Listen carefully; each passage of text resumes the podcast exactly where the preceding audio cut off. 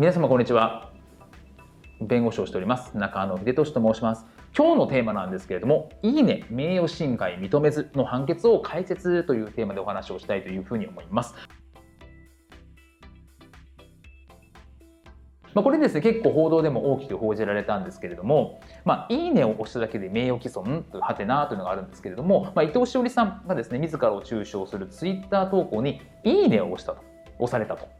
でそれに名誉を傷つけられたりしたとして、まあ、自民党の議員を訴えた損害賠償で訴えたという話なんですね。でここのポイントは別に「いいね」です。いいねをポンと押したと。いう話、まあ、それは政治家でまあ著名人だというところはあると思うんですけどその「いいね」を押しただけの人に対してその、まあ、中傷ツイートですね、まあ、そのその中傷ツイート自体は名誉毀損になるかもしれませんと。それに対して「いいね」を押したっていう行為に関して名誉毀損になるのかっていうのがこの裁判のポイントになりますと。で最近の裁判例なんですけど伊藤詩織さんが訴えられた事件で動画にもしましたけれどもリツイートをするだけで名誉毀損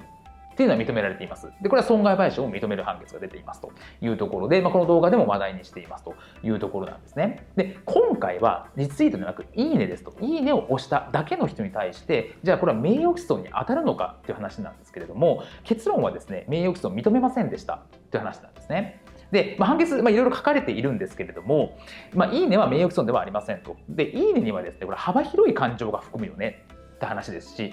まあ、そもそもいいねって書いてますけど本当に賛同してるっていう場合も当然ありますがブックマークとか美貌目的って部分もありますよねと。いう話、まあ、ちょっとチェックみたいなですね。そういう場合もあるよね。だから押すこと自体を違法行為と評価するっていうことはなかなかできないんじゃないですか？という判決が出たという話になっています。というところで、えーまあ、これが認められませんでしたという話なんですね。でこれ結構ですね、まあ、あの一部の人はそうそうそりゃそうだろうって人もいますしいうところではあるんですけれども、まあ、リツイートするだけで名誉毀損で損害賠償みたいなところもあったのでそこに対して、まあ、いいねというところについて本当にそれで、えー、なるのかどうかみたいなのが注目されたんですけどそこまではいかないよというところはここあるかなというふうに思います。なので、まあ、一応まだは、えっと、地裁段階ではあるのでもしかしたら交際に行ってですね控訴して判断がされるかもしれないんですけれども一応いいねだけでは名誉毀損にならないという判断が出たという解説でしたというところです。本日も動画をご覧いただきましてありがとうございました。